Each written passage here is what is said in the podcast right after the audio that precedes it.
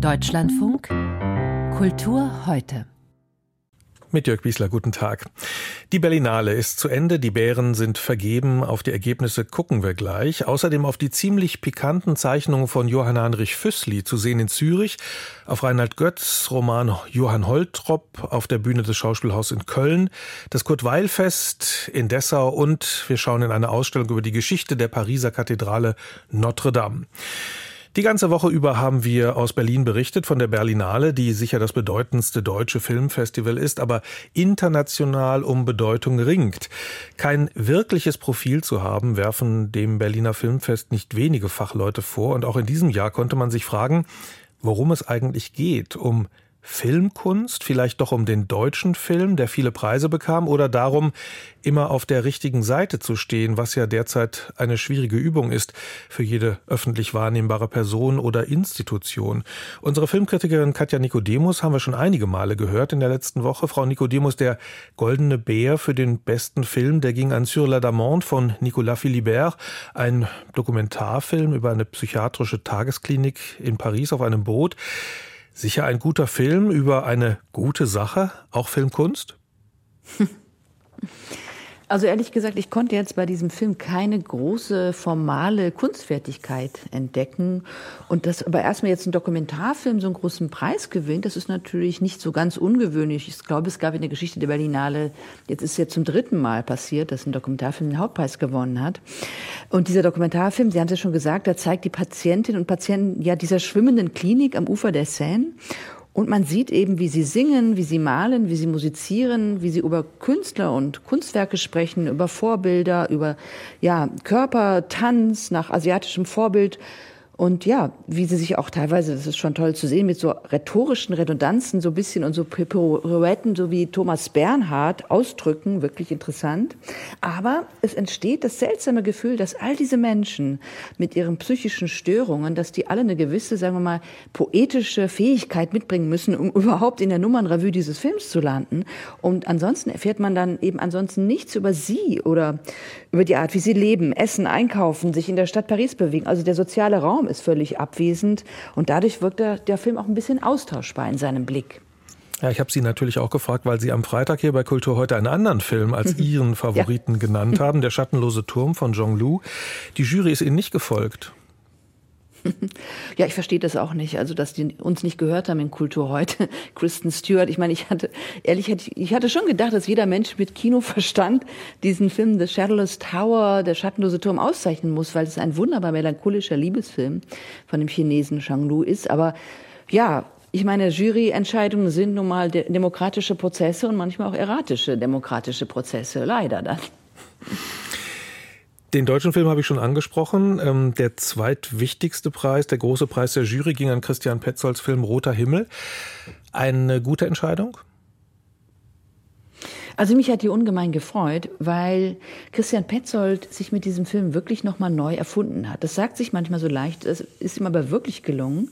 Und es ist nicht so leicht für einen Regisseur. Seine letzten Filme, die hatten ja immer auch einen mythischen oder auch einen symbolischen Überbau. Beim letzten Film war das Undine und jetzt in Roter Himmel. Der hat eine ganz andere untergründige Bodenständigkeit. Da beobachtet Petzold vier junge Menschen, die kommen in einem Ferienhaus im Wald in der Nähe der Ostsee zusammen. Drei Männer und eine Frau. Die Frau wird übrigens gespielt von Paula Bär, die sich auch noch mal anders mit einer anderen Leichtigkeit neu erfindet. War auch die als Undine, muss man in diesem Film. Die war auch die Undine, genau, und sie war auch in Christian Petzolds Film Transit so eine Art, ja, so eine, eine Phantomfrau, die durch den Film so als Objekt des Begehrens immer wieder schritt oder lief. Und ja, bei diesem Film liegt auch eine erotische Energie in der Luft, in diesem Ferienhaus. Das hat so eine sommerliche Leichtigkeit, der Film, aber eben auch eine ganz untergründige Spannung, weil in der Nähe toben Waldbrände. Einer der vier ist ein ziemlich ähm, schlecht gelaunter Schriftsteller, muss man sagen. Ein Schriftsteller mit Schreibblockade. Das führt auch zu komischen Momenten. Und am Ende wird er eben über die Ereignisse im Roman schreiben. Und vielleicht ist Roter Himmel ja schon die Verfilmung, ja, dieses Romans, der da im Film entsteht. Und ja, über den Film liegt wirklich ein ganz beeindruckendes, nicht ausgestelltes Geheimnis. Und er kommt ja schon am 20. April ins Kino, da kann man sich wirklich drauf freuen. Nicht der einzige deutsche Film, ähm, muss man sagen, der ausgezeichnet wurde. Roter Himmel, drei Bären gab es ähm, insgesamt. Ist das ein Erfolg des deutschen Films jetzt oder die Regionalisierung der Berlinale? Nein, das ist, glaube ich, wirklich ein Erfolg des deutschen Films, beziehungsweise wie die doch beeindruckend ähm, unterschiedlichen oder extrem unterschiedlichen Tonlagen und ästhetischen Zugriffe des deutschen Films in diesem Wettbewerb.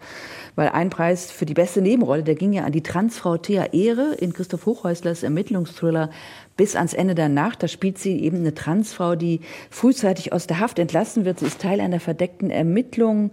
Und in ihrer Cover Story spielt ein Polizist ihren Freund und die beiden hatten früher ja eine Liebesaffäre vor dem Gefängnis als eben Leni noch ein Mann war. Und das bringt dann ganz viele Ebenen von Spiel im Spiel in diesen Film rein. Und Thea Ehre, die trägt diesen Film wirklich mit einer wunderbar fragilen Energie. Das ist eben eigentlich nicht der Preis einer Nebenrolle, einer Nebendarstellerin, sondern eine Hauptdarstellerin. Da muss man echt mal hier zurechtrücken. Und dann bekam auch Angela Schanelek ja einen Preis für ihren Film Music. Das ist eine wirklich große Bildererzählung, ausgehend vom Ödipus-Motiv. Wirklich ein Film, ja, der spielt in Griechenland, der uns sofort hineinzieht in seine lichten, zwingenden Bilder einer kargen Landschaft und ich fand ihn ganz großartig. Katja Nikodemus ist zufrieden mit der Berlinale und den Bären. Vielen Dank.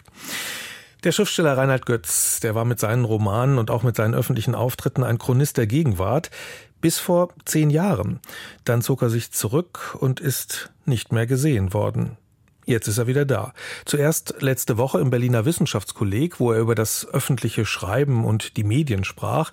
Gestern Abend im Kölner Schauspiel. Zu sehen war dort nämlich außer Götz dessen zehn Jahre alter Roman Johann Holtrop auf der Bühne.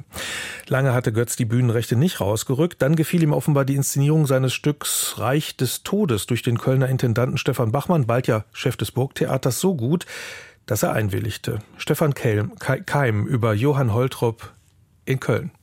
Die Bühne ist voller Fäden, als ob jemand die Stäbe einer Gefängniszelle aus weichgekochten Spaghetti hergestellt hätte. Sie lassen sich beiseite schieben, sind kein Bewegungshindernis, aber sie verhängen den Blick. Selten kommen die Spielerinnen einmal direkt vor das Publikum. Regisseur Stefan Bachmann erzählt die Geschichte des Managers Johann Holtrop mit einem achtköpfigen Frauenensemble. Hinter dem Titel Antihelden steckt die reale Geschichte von Thomas Middelhoff, der erst Vorstandsvorsitzender bei Bertelsmann war und dann den Einzelhandelskonzern Karstadt Quelle in die Pleite ritt. Middelhoff wurde wegen Untreue in 27 Fällen und dreifacher Steuerhinterziehung verurteilt. Anderthalb Jahre saß er im Gefängnis, dann kam er vorzeitig rechtzeitig wieder frei. Einen wie ihn halten Gitterstäbe nicht lange fest. Reinhard Götz benutzt Middelhoffs Aufstieg und Fall für ein satirisch boshaftes Porträt der Nullerjahre. Er verschweigt schon auf den ersten Seiten seines Schlüsselromans keineswegs, was er von den Johann Holtrops dieser Zeit hält. So falsch, so lächerlich, so blind gedacht, so infantil, größenwahnsinnig, wie, wie, wie die von Stefan Bachmann zusammen mit der Dramaturgin Lea Göbel erarbeitete Fassung präsentiert den Roman gestrichen auf zweieinhalb Theaterstunden ganz werktreu, ohne größere inhaltliche Veränderungen. Götz geht es wie Bachmann nicht um einen psychologisch interessanten Charakter, auch nicht um ein Wechselspiel von Faszination und Lächerlichkeit. Johann Holtrop ist ein Blender, eine hohle Nuss, einer, der nichts von Wirtschaft versteht, aber durch Erscheinung und Auftreten Geschichten mächtige Menschen um den Finger wickeln kann. Melanie Kretschmann spielt ihn mit blonder Kurzhaarfrisur und blauem Anzug. Er grinste forciert den Chinesen entgegen, um sich bereit zu zeigen, weiter zu verhandeln gerade weil er es im Moment überhaupt nicht war. Und tatsächlich war ihm in diesem Moment gar nicht gegenwärtig, worüber er mit den beiden Chinesen am Verhandeln war. Hinter den möchte gern mondänen Aspergs, für die Holtrop hier verhandelt, verbergen sich Liss und Reinhard Mohn, die den Medienkonzern Bertelsmann aufgebaut haben. Dagegen tritt Gerhard Schröder direkt auf, als Emporkömmling, dem sein Amt als Bundeskanzler eine unwiderstehliche Aura verleiht, zumindest in Kreisen des Großkapitals. Nach dem Erscheinen des Romans haben Wirtschaftsjournalisten herausgestellt, dass Reinhard Götz oft die Fakten verdreht oder Begriffe erfindet. Eben das ist Teil seiner literarischen Leistung. Er findet das ganze System derart ekelhaft, dass er ihm nicht die Ehre einer sauberen Recherche angedeihen lässt. Auf der Bühne wirkt die Geschichte von Johann Holtrop wie ein Lehrstück von Bertolt Brecht, dem das positive Element, der Glaube an die sozialistische Revolution fehlt. Was bleibt, ist die ätzende, hinreißend pointierte Analyse einer verkommenen Herrschaftsschicht.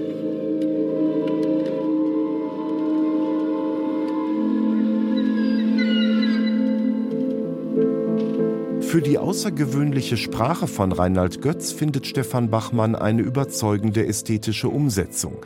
Komponist Sven Kaiser begleitet mit einem Kammermusikquartett die gesamte Aufführung und unterfüttert die Texte mit einer Mischung aus Minimal Music, Klassik, Jazz und Film-Soundtracks. Die Schauspielerinnen sprechen mal im Chor, mal solistisch auf den Rhythmus der Musik. Auch ihre Bewegungen sind exakt choreografiert. Das wirkt nur auf den ersten Blick künstlich künstlich. Das überwältigende Ensemble findet eine Menge Feinheiten, Pointen, interessante Details. So ist der Abriss der Gesellschaft ein ästhetischer Genuss und wirkt angesichts der vielen aktuellen Krisen geradezu tröstlich. Getreu einem Zitat von Billy Wilder, die Situation ist hoffnungslos, aber nicht ernst.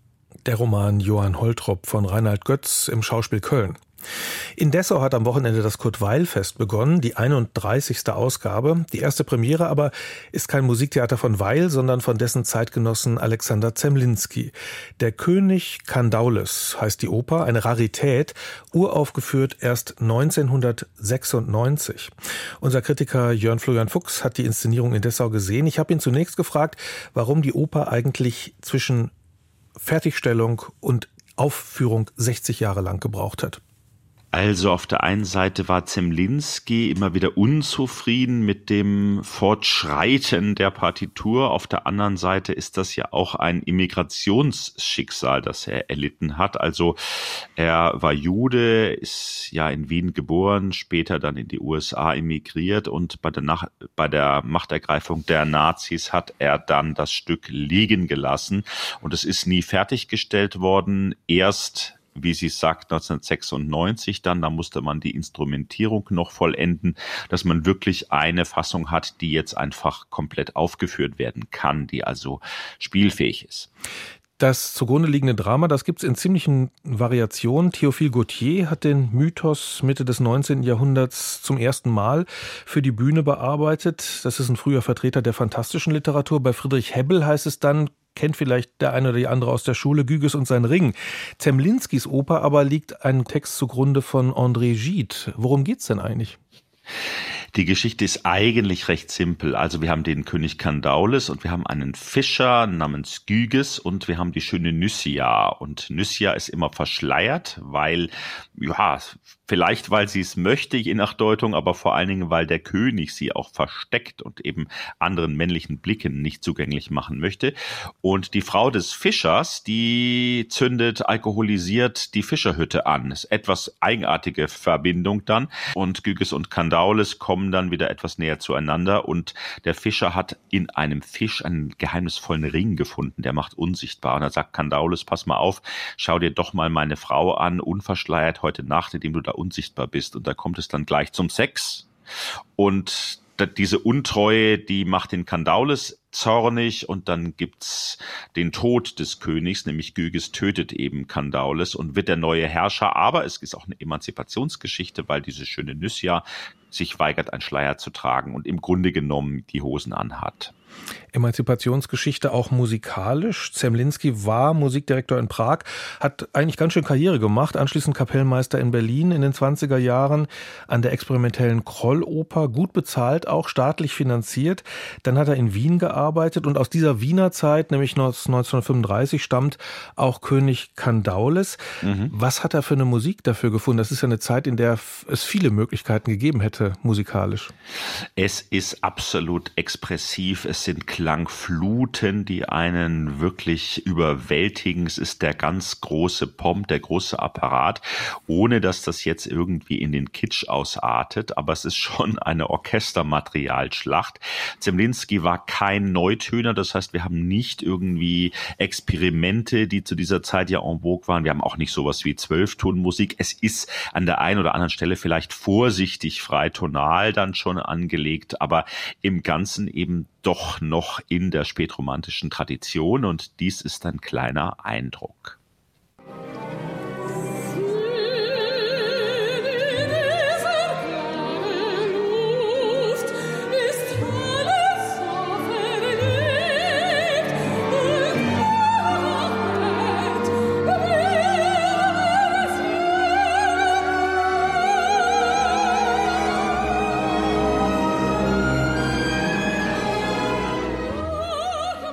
Das war die Jordanka Derilova als Nyssia, sehr überzeugend auch Tilman Unger als Kandaules und auch Kai Stiefermann als Gyges.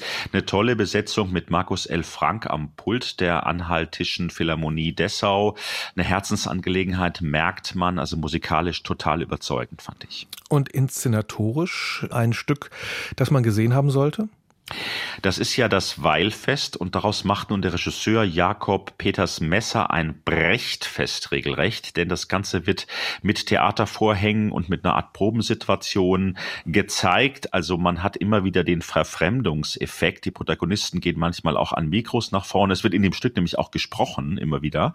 Und das wird sehr deutlich ausgestellt. Trotzdem gibt es sehr theatrale Momente und es ist wirklich diese Mischung, die Brecht ja erfunden hat im epischen Theater, die an diesem Abend zu erleben ist. Das stört an der einen oder anderen Stelle so ein bisschen, weil man denkt, oh, der große Bühnenzauber wäre jetzt gar nicht schlecht. Aber in dieser Konsequenz funktioniert das. Und letzter Punkt, die verschleierte, schöne Frau, die ist nicht verschleiert, die ist von Anfang an schön und sie entwickelt sich einfach und emanzipiert sich nicht dadurch, dass sie eben den Schleier ablegt, sondern indem sie sich einfach wirklich im Wortsinn emanzipiert und dann am Schluss, ich sagte es, die Hosen anhat. Der König Kandaules von Alexander Zemlinski beim Kurt-Weil-Fest in Dessau. Johann Heinrich Füssli ist in die Kunstgeschichte eingegangen als Maler der Ängste und Albträume, die sich Ende des 18. Jahrhunderts mit der Aufklärung aus dem Alltag in Malerei und Literatur verschoben haben. Der Schrecken kommt in Füsslis berühmten Gemälden meist in der Form von Mythen daher mit starken Hell-Dunkel-Kontrasten, als grabe sich das Unterbewusste eben wie in den Mythen ans Tageslicht. Ziemlich unbekannt sind dagegen Füsslis Zeichnungen. Da geht's auch ums Verborgene, aber es sind nicht die Ängste, sondern die Lüste, die das Tageslicht erblicken. Lange wurde das nicht gezeigt, das Kunsthaus Zürich holt das nun nach, unter dem Titel Füssli Mode Fetisch Fantasie. Christian Gampert hat die Zeichnungen gesehen. Die Frauen sitzen im Schaufenster oder in der Theaterloge, zum Teil mit entblößten Brüsten. Sie geben sich selbstbewusst den Blicken der anderen preis. Und die anderen, das sind natürlich Männer. Oder sie werden stehend von hinten gezeigt, oft mit weit gespreizten Armen, aber eben auch mit hochgelupftem oder durchsichtigem Kleid, also mit freizügig dargebotenem Hintern. Es sind ganz offensichtlich Kurtisanen des späten 18. Jahrhunderts, die Johann Heinrich Füssli in seinen Zeichnungen darstellte. Dominante Frauen. Zum Teil wird auch seine Ehefrau Sophia Rawlins gezeigt, ein immer verfügbares Modell. Auffällig ist jedenfalls, dass Füssli hier ungeniert seine erotischen Obsessionen auslebt und dass diese Zeichnungen anders sind als die Ölgemälde, für die der sogenannte wilde Schweizer meist mythologische oder literarische Motive wählte. Füsslis grau oder braun lavierte Graphit- und Federzeichnungen zeigen die Essenz eines Motivs. Und das sind hier üppige, in Frisur und modischen Accessoires, Rüschen, Dekolletés und enger Taille verführerisch aufgemachte Frauen seiner Gegenwart. Pin-ups der englischen Oberschicht. Das ist das Gegenprogramm zu Füsslis romantisch dramatisierenden Gemälden, wo die Frau nicht immer, aber oft das Opfer ist. Im Nachtmar kniet ein affenähnlicher Teufel Teufelsmensch über der elegisch hingegossenen Frau im Nachthemd. In einer Zeichnung von 1809 dagegen machen sich drei nackte Frauen, sind es Hexen, an einem passiv daliegenden Mann zu schaffen. Die kleinformatigen Zeichnungen waren also sicher nicht für das große Publikum gedacht, sagt Kurator Jonas Bayer. Wir können davon ausgehen, dass sie selten der Öffentlichkeit, wenn überhaupt, gezeigt wurden. Eher gehen wir davon aus, dass die besonders drastisch ausfallenden erotischen Zeichnungen in einem kleinen Kreis von kultivierten Männern herumgereicht wurden. Füßli hatte schon als junger Mann während seiner theologischen Ausbildung in Zwinglis Zürich in seinen Zeichnungen die traditionellen Geschlechterrollen umgedreht. Ein vertrottelter Gatte kauert unter dem Fuß der aufgeplusterten Ehefrau, eine Prostituierte angelt einen Kunden. In einer offiziell männlich und religiös geprägten Welt spürt Füßli schon da die Macht der Frau, der er sich später in London, zumindest in seinen zeichnerischen Arbeiten, Arbeiten gern unterwirft. Die Zürcher Ausstellung zeigt das sehr eindrücklich, ohne die psychoanalytische Interpretation überzustrapazieren. Allerdings ist kaum zu übersehen, dass Füßli fasziniert ist von spitzen Fingern, spitzen Schuhen und exzentrisch sich aufwölbenden Turmfrisuren. Ihnen widmet er auch zeichnerisch viel mehr Arbeit und Detailreichtum als etwa den Gesichtern. Vor allem die bizarren Frauenfrisuren scheinen für ihn Fetischcharakter zu haben. Es gibt sie als Kunst kunstvoll hochgebaute, gesteckte, geflochtene, mit Federn, Nadeln oder Stoffen wie ein eigenes Wesen veredelte modische Attrappe. Es gibt sie als Helm, es gibt sie als fallisch hängenden Zopf. Dieses Beiwerk ist für Füßli als Akzidenz herbeigewünschter dominanter Frauen offenbar unentbehrlich. Entsprechend lesen sich eigentlich diese Zeichnungen als ja eine ambivalente Schaustellung von einerseits Erotik und andererseits einer Übermacht, die uns erstarren lässt. Aber es macht natürlich den Besucher umso neugieriger in unserer heutigen Zeit. Es sind also durchaus gefährliche Liebschaften, die Johann Heinrich Füßli im Zeitalter des Marquis de Sade da pflegt. Die dekadente Tendenz zur Unterwerfung kommt in einigen Skizzen zum Ausdruck, in denen der Kopf des nackten Mannes von einer medusenhaft aufgemachten Dame nach hinten gebogen wird. Immer ist die Frau von kostbaren Stoffen umhüllt, ja überladen. Die männliche Figur bleibt antikisch reduziert. In seinen Gemälden schildert Füßli die Ängste der bürgerlichen Gesellschaft. In den Zeichnungen zeigt er seine eigenen Absonderlichkeiten. Höchste Erregung verschafft ihm offenbar eine Turmfrisur. Die andere Seite des Johann Heinrich Füßli in Zürich. In Paris wird noch am Wiederaufbau der Kathedrale Notre Dame gearbeitet. Mitte April 2019 ist sie in Flammen aufgegangen. Der Dachstuhl brannte ab. Die Ausstattung nahm durch Hitze, und Löschwasser Schaden. Es gab viel internationale Hilfe für das UNESCO-Welterbe und die Zerstörung war auch Anlass, sich von Grund auf mit der Kathedrale und ihrer Geschichte zu beschäftigen. Das Pariser Architekturmuseum Cité de l'Architecture et du Patrimoine zeigt nun die Ausstellung Notre Dame von den Erbauern bis zu den Restauratoren. Christiane Kess hat sie gesehen. In der hohen Halle des Architekturmuseums Cité de l'Architecture et du Patrimoine steht ein großer kupferner Hahn. Vor dem Brand von Notre Dame zierte er den hohen Vierungsturm der Kathedrale. Große runde Augen, den Schnabel weit aufgerissen, die Flügel von sich gestreckt. Isabelle Marquette, eine der Kuratorinnen der Ausstellung, erzählt. Der Hahn ist 96 Meter in die Tiefe gestürzt. Man sieht, wie der untere Teil seines Körpers eingedrückt ist und auch die Flügel. Er wurde am Tag nach dem Brand entdeckt vom Chefarchitekten der Kathedrale. Das war ein sehr bewegendes Bild, wie der Architekt den Hahn in seinen Armen aus den Trümmern getragen hat, als ob er einen Überlebenden gefunden hätte. Ein deckenhohes Foto am Eingang der Ausstellung zeigt den Innenraum von Notre Dame kurz nach dem Brand. Auf dem Boden liegen verkohlte Balken des Deckengewölbes wie Streichhölzer übereinander, dazwischen zerbrochene Steine. In der Ausstellung kann man den Schaden in echt begutachten. In Glaskästen liegen verkohlte Holzstücke und Trümmer vom eingestürzten Dach. Aber nicht alles wurde durch den Brand beschädigt, sagt Isabelle Marquette. Die Skulpturen in der Ausstellung haben den Fuß des Vierungsturms geschmückt. Sie wurden ein paar Tage vor dem Brand zum Restaurieren gebracht. Sie sind dort also dem Feuer entkommen und wurden von 2019 bis Anfang 2021 restauriert. Filme erklären die Arbeit in den Werkstätten der Restauratoren. Im Museum kniet ein Engel auf dem Boden. Über dem Faltenwurf seines Gewandes hält er ein großes verziertes Buch. Den Kopf hat er gen Himmel gedreht. Daneben sitzt ein Löwe mit großen Flügeln, der selbstbewusst in den Raum blickt. Kuratorin Marquette erklärt die braunen kupfernen Figuren. Euh, das sind die vier Evangelisten in symbolischer Form. Der heilige Matthäus als Engel, der das Evangelium hält, das er geschrieben hat. Dann ist da der heilige Johannes in Form eines Adlers, der heilige Lukas als Ochse und der heilige Markus als Löwe. Euh, Wenn Notre Dame wiedereröffnet wird, kehren sie an ihren Platz auf dem dann rekonstruierten Dach unter einem wiederaufgebauten Vierungsturm zurück. Sie hier so nahe zu sehen, ist eine seltene, vielleicht einmalige Gelegenheit. Die Kuratorinnen nahmen die Ausstellung zum Anlass, neben den derzeitigen Bauarbeiten an der Kathedrale auch die der Vergangenheit zu erklären. Der Architekt Eugène Viollet-le-Duc hat mit seiner Renovierung der mittelalterlichen Kathedrale im 19. Jahrhundert Geschichte geschrieben. Die Kuratorin Marquette deutet auf eine Zeichnung.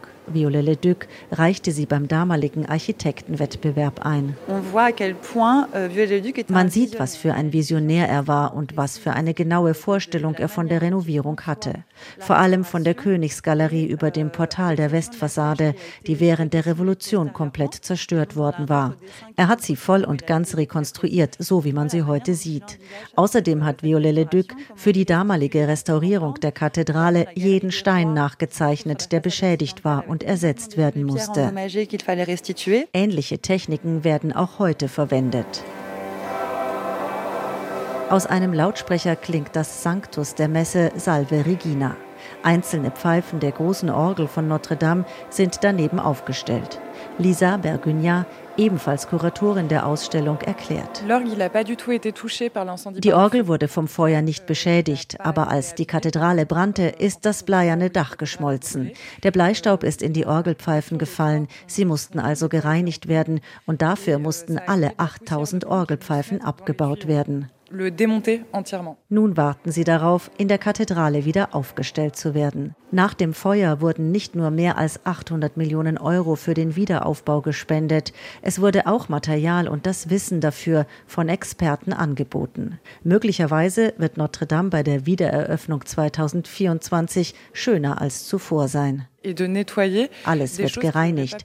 Das ist seit dem 19. Jahrhundert nicht mehr passiert. Die Fenster waren verschmutzt, die Mauern und das Gewölbe waren schwarz, nicht nur durch den Brand, sondern vom Rauch der Kerzen und vom menschlichen Atem. Jetzt sind die Steine wieder beige, auch die Bilder wurden gereinigt und restauriert. Alles das wird Notre Dame viel heller und farbenreicher machen. Eine Ausstellung über Notre Dame in Paris. Die Kulturmeldung hat Mascha Drost. Erinnerungen an das Vergangene und den Neuanfang, das waren die literarischen Themen von Ilse Thielsch, österreichische Schriftstellerin. Als Kind musste sie 1945 aus Tschechien fliehen. Durch dieses Fluchterlebnis sei ihr Leben in zwei Teile geschnitten worden, sagte sie einmal. Sie habe aber nie von Vertreibung gesprochen, weil sie die Vorgänge nicht politisch bewerten wolle. Das Thema der alten Heimat und des Neuanfangs verarbeitete Ilse Thielsch in vielen Gedichten, Erzählungen und Romanen.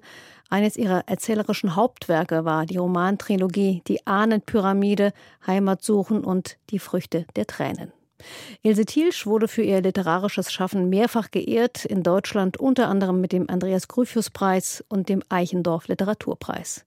Jetzt ist sie im Alter von 93 Jahren gestorben britischen Museen geht der Stauraum für historische Artefakte aus. Denn bei Bauarbeiten werden immer wieder Gegenstände aus verschiedenen Jahrhunderten ausgegraben, römische Scherben, Töpferarbeiten aus der Bronzezeit oder Mosaike. So viel, dass die Menge an zufällig entdecktem Material bald nicht mehr aufbewahrt werden könne, wenn nicht neuer Platz geschaffen werde, beklagen britische Archäologen. Zudem fehlt es den Museen an archäologischen Kuratoren. Wie die Society of Museum Archaeologists mitteilte, findet ein Viertel der Ausgrabungen, die von sogenannten archäologischen Auftragnehmern in England durchgeführt werden, nicht den Weg in ein Museum. So drohe viel Geschichte für immer verloren zu gehen. Der Schauspieler und Oscar-Preisträger Christoph Walz hat die Streaming-Industrie scharf kritisiert. Statt Kreativität und Qualität zu fördern, habe sich die Branche dem Publikum in den vergangenen Jahren nur auf den Schoß geschmissen. Wie Zitat Drogenhändler und Pornografen. Das sagte Walz der Süddeutschen Zeitung. Die Streaming-Industrie sei getrieben vom Aktienkurs, es herrsche die bedingungslose Unterordnung unter die ökonomischen Erwartungen. Das Geschäftsmodell sei so sehr auf Algorithmen, Quantität und das Messbare fixiert, dass, Zitat, die Teile des Gehirns, in denen Kreative ehedem ihr Qualitätsbewusstsein vermuteten, regelrecht eingetrocknet seien. Christoph Walz scheint wirklich in Fahrt gewesen zu sein. Was ihn selbst allerdings nicht daran hindert, selbst in einer Serie bei Amazon Prime mitzuspielen. Und das waren die Kulturmeldungen. Mit Mascha Drost vielen Dank. Der Besuch von Olaf Scholz in Indien, die Wahlen in Nigeria und der Schiffbruch von Migranten vor Süditalien, das sind Themen in den Informationen am Abend nach den Nachrichten hier im Deutschlandfunk. Bei Kultur heute am Mikrofon war Jörg Biesler. Danke, dass Sie dabei waren.